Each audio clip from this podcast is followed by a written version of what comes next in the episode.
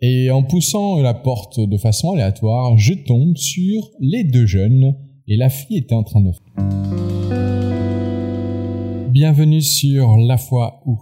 Aujourd'hui c'est un peu spécial, comme à chaque fois en fait, puisque je vais parler de sexualité. Parce que c'est un sujet qui est quand même plutôt tabou, la sexualité. Là, en l'occurrence, c'est euh, de sexualité entre enfants dont je vais parler, puisque c'était ça le problème que j'ai eu. Même si elle n'est pas illégale, elle reste quand même euh, compliquée à gérer. Alors, comment ça s'est passé? Alors déjà, j'étais sur un séjour de 12 enfants de 15-16 ans c'était en camping et l'organisateur avait imposé euh, que les enfants puissent faire euh, quoi que ce soit. Euh, mais ce que je veux dire, c'est que c'était stipulé dans le projet éducatif. C'est là où c'est important. L'organisateur leur imposait un règlement intérieur qu'ils devaient signer quand ils commençaient le séjour. Parmi les choses à signer, il y avait justement le fait qu'ils ne puissent pas avoir de relations sexuelles avec d'autres enfants. Alors d'habitude c'est moins explicite. C'est parce que l'organisateur a l'habitude d'avoir ce genre de soucis où je pense que euh, ils étaient assez pointus là-dessus. Et donc comment ça s'est passé? Ben c'est-à-dire qu'au début du séjour, euh, la question ne se posait pas. Ils avaient rien de particulier. C'était un voilà un séjour plutôt classique.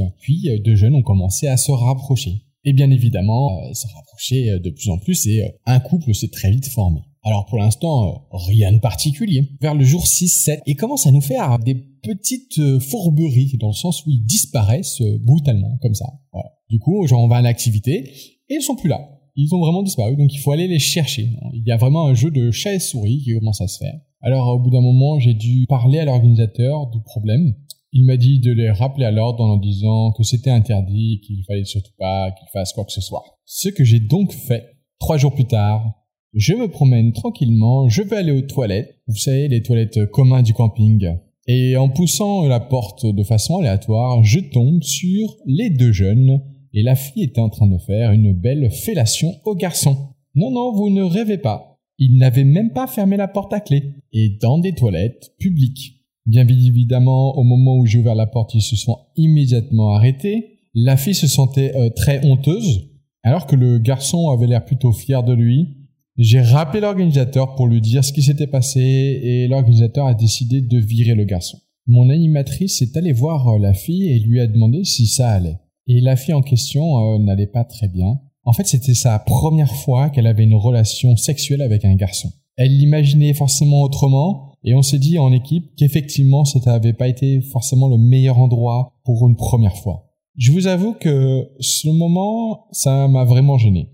On leur avait dit que c'était interdit, c'était même euh, voilà une décision de l'organisme, et donc je me retrouvais confronté à une situation qui n'est clairement pas plaisante. Ce qui lui arrivait à cette fille, c'est quelque chose qui va influencer sûrement toute sa vie parce que comme on le sait, euh, les premières fois, c'est important. Ce que j'ai retenu de tout ça, c'est qu'on ne peut pas empêcher deux ados de vouloir avoir une relation sexuelle. Et que interdire, c'est juste éviter le problème. Alors, euh, il y a toujours cette question de l'accompagnement. Oui, on les accompagne, etc. Oui, mais si on accompagne, c'est de l'incitation, etc.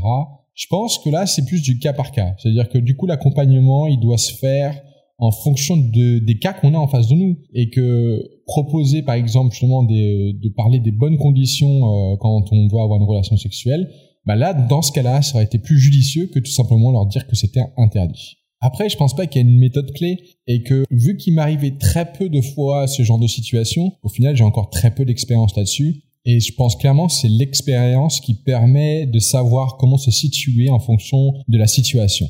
C'était la fois où, si vous avez aimé cet épisode, bien évidemment, vous pouvez le partager. Je vous souhaite une bonne journée. C'était Hugo de Parlons Péda.